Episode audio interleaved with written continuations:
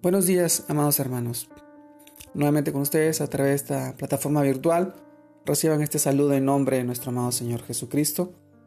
El tema de hoy que les quiero compartir se llama La salvación es por fe. Segunda parte.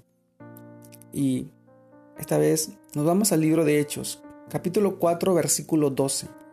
Y dice, En ningún otro hay salvación, porque no hay otro nombre bajo el cielo dado a los hombres en que podamos ser salvos. La salvación es por fe en Cristo Jesús. Amados hermanos, no hay otro Salvador, no hay otro intermediario, ninguno que pueda ser intermediario para salvar a otro de la condenación del pecado, excepto Cristo, nuestro amado Jesús. Lo que hacemos los servidores de Dios es anunciar su verdad, para que los que escuchen y crean sean perdonados por Cristo mismo y libertados del poder del pecado. Nuestra intercesión humana es para anunciar a Cristo y sus inmensas virtudes, pero no para tomar el lugar de Cristo. Somos ministros de reconciliación anunciando a Cristo Jesús.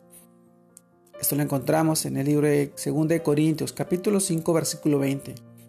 Primero mostrando a través de nuestra propia vida demostrando que Él vive en nosotros y enseñando lo que dice su palabra.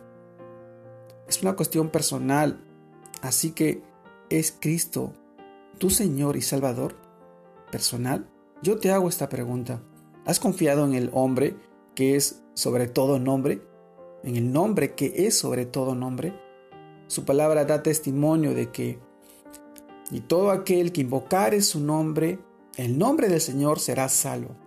Hechos capítulo 2, versículo 21. Y también lo encontramos en Romanos capítulo 10, versículo 13. Llámalo. Yo te animo por medio de la oración en este momento.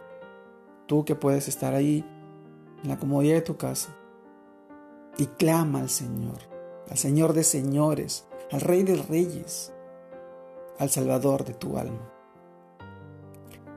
Recuerda, la salvación es por fe y la salvación también es personal en Cristo Jesús. Son momentos de mucha, de mucha necesidad, de muchas eh, turbulencias. El país pasa por muchas complicaciones y a través de muchas situaciones que acarrean lo que la situación mundial viene, viene pasando. Pero yo te pregunto, estos tiempos son propicios, estos tiempos están planificados. Dios está en control. Y es el mejor momento para poder acercarse y poder clamar y poder entregarse, entregar tu vida a nuestro amado Señor, al Dios Todopoderoso, al que tiene el control de todo, al que va a poner un cambio en tu vida. Reconócelo como tu Señor. Permite que entre y transforme tu vida y cambie todas las cosas que están andando mal y las cosas negativas. Y Él te va a bendecir. Te va a mostrar su palabra y su gracia y su misericordia para que tú puedas ser bendecido y poder bendecir a tus hijos, a tu familia y seguir predicando su palabra.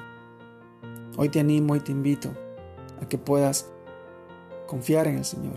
Entrégale tu vida para que Él pueda transformarla para la gloria y para su gloria de nuestro amado Dios, y Dios Padre. Te mando un fuerte abrazo, Dios te guarde y te bendiga, y puedas seguir creciendo en el Señor.